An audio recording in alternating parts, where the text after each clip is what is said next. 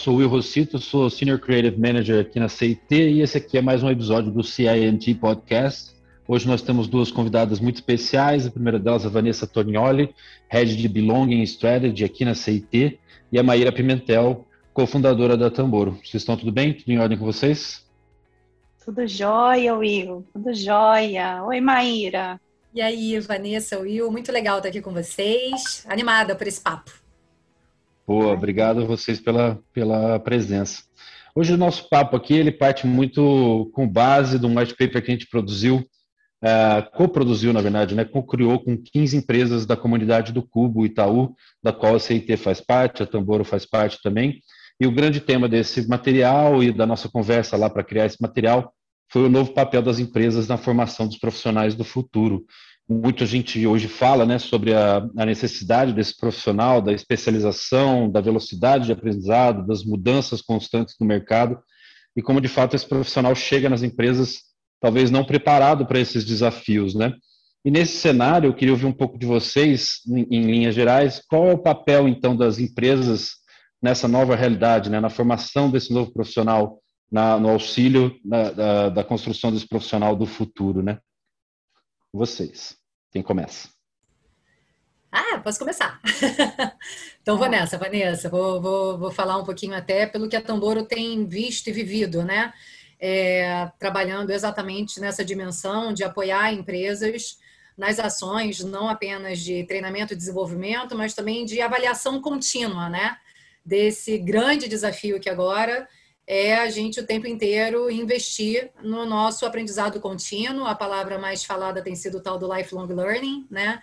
É o brinco que está tá, tá entre as trend topics. Hoje em dia, quando a gente fala é, de desenvolvimento de pessoas, e tenho percebido é, nesses últimos anos, e aí realmente com a questão da pandemia, isolamento social, trabalho remoto, né?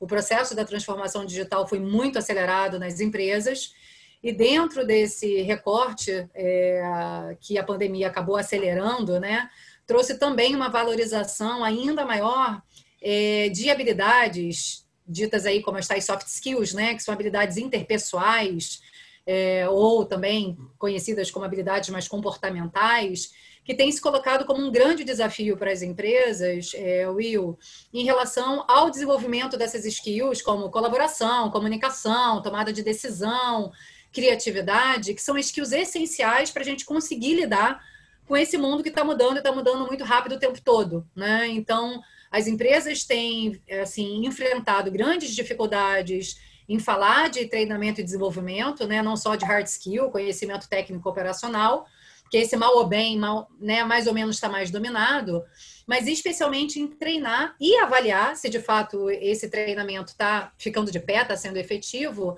as tais soft skills que são ditas hoje, e aí não são ditas por mim, Fórum Econômico Mundial, teve uma pesquisa agora realizada pelo Manpower Group com 43 países diferentes, mais de 26 mil empregadores, onde eles explicitaram é, que, de fato, as soft skills hoje são o maior gap, a maior lacuna, o maior desafio das empresas em relação ao treinamento, desenvolvimento, informação continuada dos seus colaboradores, né, ou força de trabalho na ponta da operação, muitas das vezes. Então, acho que esse é o, é o contexto que eu tenho vivido e tenho percebido as empresas muito angustiadas, é, tentando, testando, né, validando novos métodos e novos processos, mas ainda muito perdidas, é, Will, em relação a como vamos lidar com esse maravilhoso mundo novo, né?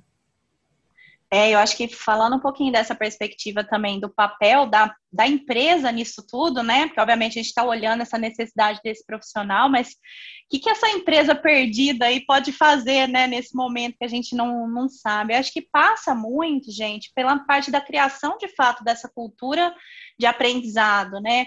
É, a gente está falando que o ambiente da empresa ele tem que estar tá calcado nesse movimento, ele tem que estar tá passando por isso, né? E ele tem que criar um ambiente propício para que esse aprendizado aconteça. É mais do que entrar numa sala de aula, ou que depender de, de uma plataforma de celular ou né, um aplicativo para que esse é, é para que esse aprendizado aconteça, esse aprendizado precisa acontecer no dia a dia também, à medida que eu estou trabalhando, que eu também estou tendo a oportunidade de estar tá construindo coletivamente com outras pessoas, de estar tá trabalhando ombro a ombro, né, de forma complementar com pessoas que têm habilidades diferentes da minha, mas à medida que a gente está junto, a gente é mais forte, a gente aprende mais, se tornam também profissionais mais completos. Então, acho que tem um papel muito importante da empresa nesse posicionamento, nessa criação desse ambiente, dessa cultura, para que isso de fato consiga acontecer no dia a dia. Muito legal. Vocês citaram, na verdade, dois pontos aí, né? Toda a parte do ferramental, do informacional e a parte da cultura, do ambiente corporativo, e como ambos se complementam para formar um pouco desse novo profissional adepto do lifelong learning, né? É, são duas coisas bem, digamos, intangíveis, assim, né? A gente fala de uhum. cultura corporativa e tal, né? Vocês conseguem materializar um pouco melhor, assim, o que, que é essa, esse ambiente, né? A Vanessa citou aqui o ambiente coletivo, né, de diversidade, etc. Quais outros itens são importantes para que a empresa tenha essa na sua cultura, né, o aprendizado contínuo e possa motivar as pessoas a seguirem esse caminho. Interessante que ah, realmente a Vanessa trouxe esse elemento da cultura, é, que ele é essencial. Porque uma coisa é você falar que você é uma empresa inovadora, outra coisa é você ser uma empresa inovadora, né? E eu brinco que eu tenho dois filhos, né? O Tito está com 18 e a Laurinha vai fazer 14. E aquela história que a gente ouve desde que a gente é criança, né? Educação é pelo exemplo, né? Não é fácil, né? Não faço o que eu digo, faço o que eu faço. Então, a, a, essa coisa do tangibilizar, Will, ele está muito baseado em prática, né? É, eu brinco que teve um momento, né, que toda empresa, isso ainda está acontecendo com bastante recorrência, começou a falar que dentro dos seus valores é, mudava o nome de empresa para empresa, mas no final do dia todo mundo se parecia muito, que era o tal do espírito de dono, né? Não, meu colaborador precisa ter o espírito de dono, né? Defina espírito de dono. Então, quando a gente fala do desafio de, de sair do subjetivo e começar a tangibilizar e a realizar, inclusive, uma cultura organizacional, a gente está falando de definições, né? É, a gente está falando de taxonomia, né? É uma coisa para mim, espírito de dono é uma coisa, para o Will é outra, para Vanessa é outra, né? É, para esse colaborador que está lá ouvindo e sendo bombardeado por um dia a dia também, onde a operação consome muito, pode ser uma outra coisa. Então, o estabelecimento de definições muito claras, né, do que que ilustra, do que, que caracteriza essa cultura organizacional, é uma das, das dicas, se a gente pode chamar isso de dica, né? Mas mais do que dica, o que a minha experiência mostra que ajuda muito nessa coisa de sair do intangível e do subjetivo e trazer para uma realidade objetiva, prática e pragmática que toda empresa é, precisa, né, no seu dia a dia. Não sei, Vanessa, se você concorda, mas eu acho que são essas conversas, né, quando você falou da colaboração, do, da, da troca, da partilha, que quando você vai para o online, né, se já era um desafio, gente, no presencial, vamos combinar. Né? Quando você vai para o online, esse desafio ele é exponencializado. E aí, nesse aspecto, Will, trazer sim plataformas, ferramentas, algoritmos é, e estratégias, porque não adianta ter a plataforma, ferramenta, algoritmo se não tiver estratégia para fazer a galera se engajar e ter alguém olhando para esses dados para ver se, né, se a gente está indo no caminho certo ou não. É, essas coisas todas se misturam. E nesse maravilhoso mundo novo, né? E, e aí é muito a praia, assim, né? A começou a trabalhar com a questão de desenvolvimento e avaliação de soft skills online em 2015. É, e na época isso era muito novo, né? É, era, era, assim, de fato, eu brinco que a gente estava sempre um pouquinho à frente do tempo do mercado, né? E, e as pessoas falavam, cara, mas não dá, Maíra, não dá para a gente falar de desenvolvimento e desbloqueio do pensamento criativo, né? Ou desenvolver colaboração online, né? Isso tem que ser no tete a tete. E eu falava, né? Minha tese, gente, é possível, né? É viável, é aferível. É, e, inclusive, eu cada vez acredito mais que é com a tecnologia que nós, humanos, teremos chances de desenvolver o nosso máximo potencial. Que muitas vezes, numa dinâmica tradicional e analógica, a gente não consegue explorar caminhos que no online, com esse ferramental que a inovação e a tecnologia trazem, acabam nos, nos favorecendo, né? É, possibilitando esses outros arranjos. É, e tem, sentido, tem, um, Faz, faz super sentido. Tem um ponto legal para adicionar também no que você trouxe, Maíra, que Eu acho que qualquer aprendizado ele tem que estar muito pautado pela vontade, né, daquela pessoa que está ali. Então precisa existir uma necessidade e também uma, uma vontade ali implícita de correr atrás disso, de se projetar para isso, né? Precisa ter interesse. Eu acho que esse que é o ponto importante. E eu vejo como uma, uma oportunidade bacana as empresas trabalharem isso também, né? Porque partindo do princípio que aquelas aquelas pessoas colaboradoras que estão ali na empresa têm interesse pela companhia, entendem de fato o propósito, o que, aonde que elas querem chegar, como é que elas se conectam no todo, existe um espaço que vai gerar esse interesse de eu aprender mais sobre aquilo, de eu aprender outras disciplinas, de eu poder contribuir mais, né? E aí eu acho que entra alguns elementos importantes que você também já trouxe, vale reforçar. Métrica. Como é que se mede o impacto de um aprendizado? Né? É importantíssimo a gente conseguir estabelecer como é que a pessoa vai saber se ela está indo na direção certa. Como é que a gente vai incentivar? Como é que a gente vai reconhecer como companhia aquele aprendizado, aquele crescimento? E aí, no contraponto disso, vem muito da tolerância ao erro no momento da inovação. É o errar rápido e aprender rápido com isso, né? Então, acho que tem ali uma dinâmica interessante da gente trabalhar, né? Como é que a gente estimula, como é que a gente engaja, como é que a gente mede o impacto que a gente está gerando. Então, é muito mais do que medir quantos treinamentos alguém participou. É muito mais do que isso, né? O que impacto que aquele conhecimento produziu no meu negócio, na minha empresa, naquele desafio, naquele problema que eu estava enfrentando, né? E como é que eu reconheço as pessoas por essa geração de impacto? Acho que a gente acaba passando por essas fases e gerando aí sim, de fato, um ambiente que reconhece, dá o espaço e recompensa sobre aquele, aquele espaço e aquele aprendizado que está sendo adquirido pelas pessoas. Perfeita. E aí até, Will, pegando a tua provocação lá do início, né? É, deixa de ser só. É um problema complexo esse, né? E o conceito do problema complexo é que ele não tem uma única resposta e que ele depende de diferentes atores para a gente conseguir chegar num possível resultado final. Então, acho que tem um elemento muito interessante na tua pergunta provocativa no início e nessa fala agora da Vanessa, que é não é só um papel da empresa, né? A gente precisa corresponsabilizar é, dividir a responsabilidade, tornar esse colaborador mais protagonista e mais autônomo na sua jornada de treinamento e desenvolvimento, porque vai ser nessa via de mão dupla, né? E é, que CNPJ e CPFs, eu, eu adoro falar, né? Que todo CNPJ ele é composto de um monte de CPF.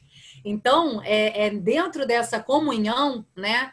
É, de interesses comuns, porque se eu tenho uma empresa, né, que é um negócio que precisa apresentar resultados, inclusive para poder continuar fazendo a manutenção dessas mil vagas disponíveis, não disponíveis hoje no mercado e que está sendo uma batalha para a gente manter os negócios de pé, né? Então, esse tem um papel da empresa, claro, de estar tá o tempo inteiro vendo se ela está sendo coerente, né? Se a fala dela está sendo coerente com a prática, se esses ambientes, se esses instrumentos, né? A Vanessa bem falou agora, como é que a gente identifica, como é que a gente reconhece, como é, é quem está indo muito bem, como é que a gente apoia aquele que está evidentemente, né, mostrando para a gente, seja verbalmente, seja através dos dados, que ele está com algum tipo de dificuldade, como é que a gente apoia né, esse colaborador para que ele consiga ir mais longe, que ele consiga desenvolver o seu máximo potencial.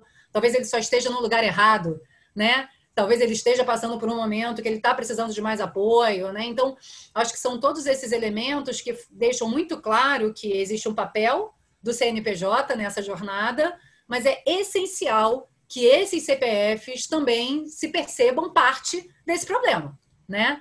É, o lifelong Legal. learning, né, e esse conceito né, do, do aprendizado contínuo, ele está essencialmente baseado num elemento muito simples, gente, mas que é super desafiador, que é a curiosidade, né? É, quanto mais curiosidade você tem, e isso é na dimensão pessoal, profissional e social, maiores as chances de você ser um bom lifelong learner, né? De você trazer isso de fato, né? Como uma prática diária no teu cotidiano. Agora, tudo é hábito, né? É, são novos hábitos que a gente vai ter que desenvolver e eu acho que o desafio das empresas está exatamente em ajudar a criar estratégias e trazer ferramentas que, junto com esse colaborador que é mais protagonista, que é corresponsável pela sua jornada, que vai se engajar, e aí sim, juntos a gente vai conseguir chegar num lugar ainda mais legal do ponto de vista de resultado e impacto, né? Para o negócio Boa. e para cada pessoa individualmente. Bem legal. A gente passou aqui, na verdade, por vários pontos né, de, de funções da empresa, né? De dar o exemplo, de ter uma estratégia clara, de investir na formação, investir no reconhecimento, no real, na real medição né, dos impactos de fato na, do negócio em si, mas a gente também está entendendo que a motivação do próprio CPF, né, usando a, a analogia da Maíra aqui, ela é basal para que tudo funcione e que a pessoa se torne um lifelong learner. Né? Vamos mergulhar um pouquinho mais nisso agora, tentar entender no dia a dia da pessoa. Qual que é as vantagens para ela ser um lifelong learner, para esse, esse, profissional, né? para essa pessoa? Por que, que ela tem que não só cobrar da empresa, mas também, uma vez a empresa preparada, se aproveitar ao máximo disso para também se fazer um profissional melhor, etc. No dia a dia da pessoa, o que, que transforma na vida dela, dela migrando né, para essa coisa que não, não obedece o nosso sistema padrão de educação, né? aquela coisa de caixinhas e senta aí e escuta, mas sim uma coisa mais proativa, mais protagonista, como vocês mesmos mencionaram. Quais outros, né? Quais outros ingredientes que mudam no dia a dia da pessoa, uma vez ela se tornando um lifelong learner? Vai lá, Maíra. Vou eu? Lá. Então, vou é. começar. Estou empolgada, gente. Falou desse tema, eu sou um perigo. Vocês me interrompam. que eu amo essa temática. É, cara, Will, você, é, eu nem sei se vocês sabem, né? Mas a história da Tambor começou lá atrás com a educação básica, né? Educação de criança e jovem, bem nesse modelo escolar aí, tradicional, né? Totalmente desconectado com a nova geração e com o impacto das novas tecnologias. E teve uma coisa assim que desde que eu comecei a trabalhar com educação, isso já, né, já se vão quase já se vai muito tempo. já se vão aí bem uns 18 anos com educação e tecnologia, 16 anos, na verdade, é, a questão do contexto sempre se colocou como algo muito fundamental e isso é para criança, para jovem, para adulto. Claro que quando a gente fala de educação de adultos, né, e existem estudos e pesquisa, andragogia, para quem tiver mais interesse em estudar, né, quando você fala de educação de adultos, tem um elemento muito importante para ajudar no engajamento, que é você levar em consideração o conhecimento prévio dele, que é você levar em consideração quais são os interesses dele, inclusive pessoais, que muitas das vezes se conectam também com os desafios da empresa, do negócio. Então, para essa mudança de hábito acontecer, é, de forma bem prática, Will, acho que ações contextualizadas que conectem né, o desafio do business, né, do negócio, com o desafio dele como profissional, não dentro dessa empresa onde ele está hoje, mas o desafio dele como profissional no mundo. Porque se o mundo está mudando muito rápido e o mercado também, né, e se hoje está cada vez mais claro através de pesquisas nacionais e internacionais, que cada vez mais são novas habilidades e novas competências, né? Muito longe do lugar comum do passado e que nem é tão passado assim, né? Onde a gente fazia uma faculdade e entendia que se você tivesse um inglês, uma boa faculdade e talvez tivesse lá um mestrado, isso era o suficiente para você conseguir ascender na sua vida, né? Para dentro das suas ambições e cada um com a sua, é, seguir adiante dentro desse caminho. Gente, isso acabou, né? Isso está posto. Então, para a gente falar de mudança de hábito, mudança de atitude, mudança de comportamento, é, seja na dimensão pessoal do CPF, né, seja na dimensão do CNPJ, essa questão de que a empregabilidade hoje, a trabalhabilidade hoje, ela não é um desafio só para a empresa, do ponto de vista de geração de resultado e negócio. Ela é um desafio para cada um de nós. Eu, como empreendedora, vocês tocando o negócio é, do jeito que vocês estão, para cada um dos colaboradores de vocês, para cada um dos usuários das várias empresas que a, que a Tambor hoje atende. Gente, é isso, assim, né? É, quem não se reinventar nesse processo, quem achar que, não, o que eu tenho tá bom para hoje, desculpa, já morreu, já ficou para trás. Né? E esse é um desafio que ele é um desafio muito maior do que o CNPJ, onde hoje as pessoas estão inseridas. Esses são os desafios dos CPFs. Né? Eu brinco, um dia eu fiz um post no LinkedIn que eu falava, gente, eu assumo, né? Minha culpa, shame on me. Aquela que terminou a faculdade falando, ai, gente, terminou, né? Vou agora fazer uma pós-graduação, e é isso aí. A partir daí tá posto. Não tá nada posto, né? Todo dia eu acordo e falo, ferrou. Que, que eu tenho que aprender de novo hoje, né? Para dar conta de lidar com esses desafios múltiplos que dizem respeito a pessoas, né? Na maior parte das vezes, que somos nós fazendo esse mundo acontecer, diga respeito à inovação, tecnologia, né? E até essas outras variáveis, como uma pandemia que se coloca e bota todo mundo de cabeça para baixo. e a gente vai ter que aprender a lidar com isso, né? Então, essa adaptabilidade, essa flexibilidade, essa resiliência, né? Essas palavras que, sei lá, poucos anos atrás, né, se a gente falasse isso dentro de uma empresa, ia falar, ah, minha amiga vai lá abraçar uma árvore, porque essa era a visão pejorativa, né, que se tinha disso. Agora, meu amigo, sem isso, desculpa, nenhum negócio fica de pé. E nenhuma pessoa fica de pé, né? Até na sua dimensão particular, íntima. É, acho que, não sei se eu divaguei muito, Will, desculpa, mas é porque realmente é uma temática que ela é extremamente fica complexa, subjetiva, mas ao mesmo tempo bastante objetiva e pragmática, né? Legal. É, e acho, acho também que, desculpa, Will, só fazer um complemento aqui, que acho que passa também por uma tomada de consciência diária que o que trouxe a gente até aqui não é suficiente para levar a gente para o amanhã que a gente precisa. Né? Eu acho que esse pedaço que obviamente toca muito o que você trouxe, né, na linha do autoconhecimento, da linha desse engrandecimento pessoal que a gente precisa buscar, mas é primeiro se reconhecer como eu tenho ainda muito para aprender e amanhã eu preciso aprender mais uma, alguma coisa hoje para eu levar para amanhã e amanhã aprender alguma coisa nova. Então acho que passa muito por isso também. E tem um ponto que a gente não falou, que eu acho que é importante a gente citar, que essa rede que a gente precisa ter também dentro da companhia, ela passa muito pela liderança dessa companhia, pelos nossos gestores criando esse espaço também, né? As pessoas por si só, não vão criar esse ambiente sozinhos. Isso precisa cascadear, precisa começar lá no CEO e vir chegando até as pontas, né? Para as pessoas se sentirem tranquilas para fazer as navegações, não se sentirem julgadas à medida que elas estão ali expostas a um aprendizado, muitas vezes vulneráveis em vários momentos, tendo que dizer que eu não sei sobre esse assunto, nunca ouvi falar, preciso estudar sobre isso, né? Então é, é sobre a normalização do aprendizado. É normal a gente não saber tudo e a gente ter que aprender e se renovar todo dia. Perfeito. Isso você mesmo trouxe, né? Abraçar o erro rápido, né? É, nós vivemos dentro de uma cultura aqui no Brasil, né, América Latina, mas falando de Brasil especialmente, onde a gente tem essa grande dificuldade, né, de lidar com o erro. E quando a gente fala de um mundo que está em constante transformação, né, o mercado mudando o tempo todo, é inovação, é desconstrução e construção, e ter aí sim, especialmente dentro das empresas, né, essa liderança, passando não só uma mensagem, mas agindo dessa forma, né, aquela coisa, né, do faço o que eu digo, não faço o que eu faço, né, então, é, não só falando, mas agindo e criando, Vanessa, você está cobertíssima de razão, essas redes de segurança para que as pessoas se permitam dar esse passo, né, é, porque são tentativas e erros até a gente conseguir chegar lá, né? Boa. É, deu um gancho legal aqui, que vocês estão começando a falar de erro e aversão ao erro e etc, né? E misturando um pouco um, um ponto que a Maíra trouxe de abraçar a árvore, né? Como esses temas eram vistos antigamente em ambientes corporativos e tudo mais. É muito interessante, a gente tem visto o movimento de grandes empresas abrindo diretorias de saúde mental para olhar para temas como, como, com mais é, humanidade, né?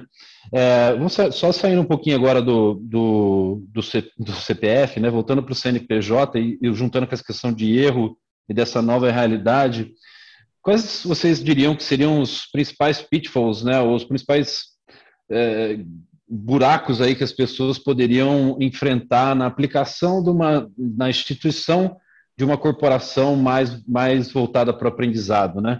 Eu sou dono de uma empresa, eu quero que minha empresa forme mais lifelong learners. Quais os principais pitfalls, quais os principais buracos que eu posso encontrar no meu caminho aí? Como é que eu poderia desviar deles ou evitá-los ou pelo menos tê-los na cabeça para que eu sofra menos quando eles aparecerem?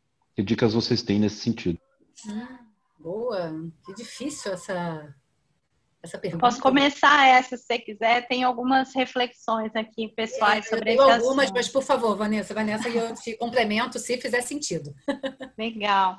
É, eu acho que tem dois pontos para mim que ficam muito fortes nesse sentido, né? Eu acho que é, toda, toda essa teoria é muito bonita, mas sem o engajamento das pessoas, sem elas se colocarem no papel de learners, de lifelong learners na prática, né? Vestirem essa roupa e irem para o trabalho todo dia, eu acho que dificulta bastante. Assim, a gente não consegue, enquanto empresa, fazer o negócio empurrado ele majoritariamente precisa ser puxado, precisa ser puxado porque faz sentido para as pessoas. Então, acho que a, a estruturação da estratégia de tornar essas pessoas learners por natureza e por propósito, ela precisa ser muito bem desenhada. E eu acho que a melhor forma de fazer isso é fazer com as próprias pessoas, né? Ouvindo o que elas têm de necessidade, os interesses que elas têm, as maiores dificuldades que elas têm no dia a dia. Então, começa ouvindo, né, o que elas têm para falar, que eu acho que eu acho que é um passo bacana e acho que a gente muitas vezes como empresa incorre no erro de achar que a gente sabe o que é, o que é bom para os outros, né? E a gente tenta ficar criando processo, ficar criando política, né? Trazendo um pouco a visão de RH, mas que na prática, a maioria das vezes não é o que as pessoas precisam, de fato, para fazerem melhor seu trabalho. Então, acho que esse é um ponto bem importante. E outro ponto que eu traria é a parte da estruturação da mensuração desse aprendizado, da mensuração do impacto gerado, na verdade, sobre esse aprendizado. Se isso não for construído, na, dificilmente né, a gente vai conseguir reconhecer as pessoas por isso, que isso vai ficar extremamente subjetivo, e isso pode gerar, voltar no meu primeiro ponto, que é gerar o desengajamento dentro desse, desse contexto. Então, eu acho que são os dois, na minha visão, dois grandes, duas grandes barreiras que a gente pode enfrentar se a gente não se estruturar de forma organizada para isso. Perfeita. É, enquanto, quando o Will fez a pergunta, a primeira coisa que me veio à mente também foi escuta, né? Que foi o que você falou, é não partir da premissa que sabe. É, isso também tem sido um dos grandes aprendizados né, nesse processo, e tem muito a ver, na verdade, com as tais soft skills, né? É, que é essa mudança de atitude, né? Da gente colaborar mais, escutar mais, co-criar mais, né? É, e a partir daí fazer de fato uma jornada para a empresa e para cada colaborador, né, a dimensão CNPJ, CPF, que de fato faça sentido para o negócio e para as pessoas, né? Então, se elas, se existir esse espaço de escuta, é, tudo vai ficar muito mais legítimo, né? Pode ser até que na minha escuta, né, o que eu tenha falado, o que eu tenha demandado, não tenha sido contemplado. Problema nenhum, né? Contanto que o canal tenha sido aberto e que depois eu tenha uma devolutiva dos motivos, priorizações e afins. Então, eu concordo 100% com a Vanessa, eu acho que a, a escuta, né, é, esse espaço para esse diálogo é essencial para o engajamento e para, de fato, você desenhar modelos que vão fazer sentido, que as pessoas vão querer usar, né? É, concordo muito quanto à métrica, é, seja para seja para a empresa, seja para o próprio colaborador, né? Para ele ter clareza e visibilidade do quanto que ele avançou e do quanto, quanto que falta para ele chegar lá. Para a empresa conseguir ter ideia, né, usando as métricas, KPIs, é, no nosso caso, muito com a Tamboro, muitos algoritmos para ajudar nisso, né, porque uma das, acho que um dos grandes desafios, eu ia falar do terceiro, do terceiro possível abismo aí, tá, Will, né, você tem esse abismo que é não ter escuta, partir da premissa, você tem outro abismo que é não ter métrica, então, né, pouco importa se você não está ferindo, avaliando para onde você está indo, porque tanto faz, e eu acho que tem uma terceira dimensão muito importante, que aí trai, cai praticamente realmente no ferramental, né? Quais são os instrumentos, ferramentas, tecnologias? É, e aí, tecnologia, não estou falando nem necessariamente de digital, não, tá? Mas o que, que você vai trazer de método, de conteúdo que vai apoiar para garantir que essa escuta aconteça, né, que esse desenho aconteça de uma forma colaborativa, co-criativa e que depois isso tudo seja aferível e que fique visível para cada usuário que participou e que participa dessa jornada contínua e para a equipe de liderança, decisão, gestão, que tem que olhar isso no nível macro, né? É, então, seria meu único complemento para ajudar essas duas coisas a acontecerem, e especialmente em tempos de pandemia e isolamento, é, como é que a gente consegue fazer isso com as pessoas estando em diferentes lugares, né? É, muitas vezes para empresas que têm o desafio de trabalhar com, né, com muitos colaboradores, seja dentro do escritório, mesmo que o escritório hoje seja a casa de cada um, seja força de trabalho na ponta da operação, né? Marcas que, na verdade, têm corretores, consultores, revendedores, franqueados que representam a marca, mas que não têm um vínculo empregatício. Então, é, trazer a questão da tecnologia né, para fazer isso tudo em larga escala de uma forma inteligente e personalizada, eu acho que também é um, um ponto essencial para se ter sucesso nessas várias frentes. Né? Muito legal, dicas muito bacanas mesmo. Eu adoro esse paradoxo de quanto mais online a gente fica, mais colaborativo a gente precisa ser, né? Se isola mais e a colaboração precisa aumentar, um paradoxo muito legal. É, a gente está chegando ao fim do nosso papo, muita coisa interessante aqui. Eu queria pedir para vocês num tweet aí, que tentassem resumir um pouco aqui do nosso papo, né, para tentar motivar quem está nessa jornada, quem está começando, quem está para o meio, quem está para o final.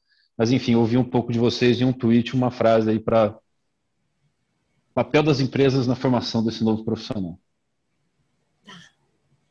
Olha, eu já estou quase que lugar comum, é, porque é uma frase que eu falo muito, que é uma frase do Vitor Hugo, mas eu acho assim ela tão clássica e contemporânea que é ninguém segura uma ideia cujo tempo chegou.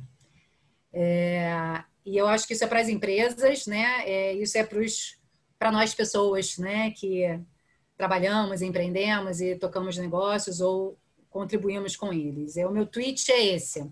É, tá posto, o tempo é esse. É, estamos falando de mudança de hábito e hábito, novos hábitos, a gente não cria de uma hora para outra, tem que ter muita disciplina, é, tem que trazer sim ferramentas, metodologias que nos apoiem nesse processo. É, o aprender a aprender é um processo que parte muito também dessa jornada de autoconhecimento. Entender se eu aprendo melhor por vídeo, por áudio, escrevendo, colaborando, co-criando, sozinho, né? Então, essa, quando a gente fala do autoconhecimento, às vezes vai muito para essa linha, o que eu brinquei lá é, pejorativamente, né, brincando com a coisa do abraçar árvore, porque tipo, realmente era assim que era tratado, é, mas tem muito a ver, na verdade, com você entender quais são as suas capacidades, possibilidades, quais são suas lacunas e quais são seus potenciais, para a partir daí você poder ir além, né? Então, eu acho que o meu tweet message seria essa frase do Vitor Hugo, é, ninguém segura uma ideia cujo tempo chegou, e essa provocação para empresas é, e para pessoas, né? Mudança de hábito, muita disciplina, é, muito autoconhecimento e muita prática, porque se a gente não praticar todo dia, que nem musculatura, a gente não desenvolve. Né?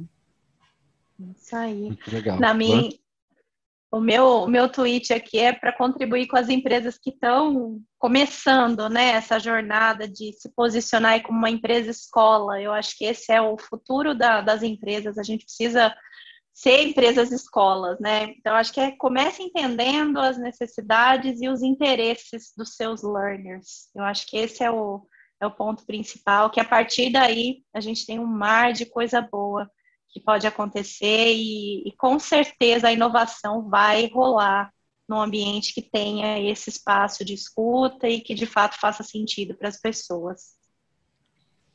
Gente, muito legal. Eu conversei aqui hoje com a Vanessa Tognoli, que é Head of Belonging Strategy aqui da CT, e com a Maíra Pimentel, que é cofundadora da Tamboro. Gente, muito, muito obrigado. Muita coisa interessante aqui. A gente passou por estratégia, ferramental, motivação, profissional do futuro, a empresa do futuro. Quem quiser saber mais, a gente vai, lançou um white paper, o novo papel das empresas na formação dos profissionais do futuro, co-criado com 15 outras empresas da comunidade Cubo Itaú certamente muito material interessante lá. Essa foi mais uma edição do CNT Podcast. Fiquem ligados para os próximos. Obrigado, até mais. Por que fazemos o que fazemos? Porque codificamos, projetamos, usamos engenharia, criamos estratégias e suamos nos detalhes de cada pequena coisa. Porque vimos a diferença que isso faz. Fazemos o que fazemos para causar um impacto positivo na vida das pessoas. Fazemos isso para fazer o amanhã melhor mas o amanhã não acontecerá sozinho. Precisa da sua visão para torná-lo um lugar melhor. Precisa da sua liderança para impulsionar a humanidade. Make their tomorrow.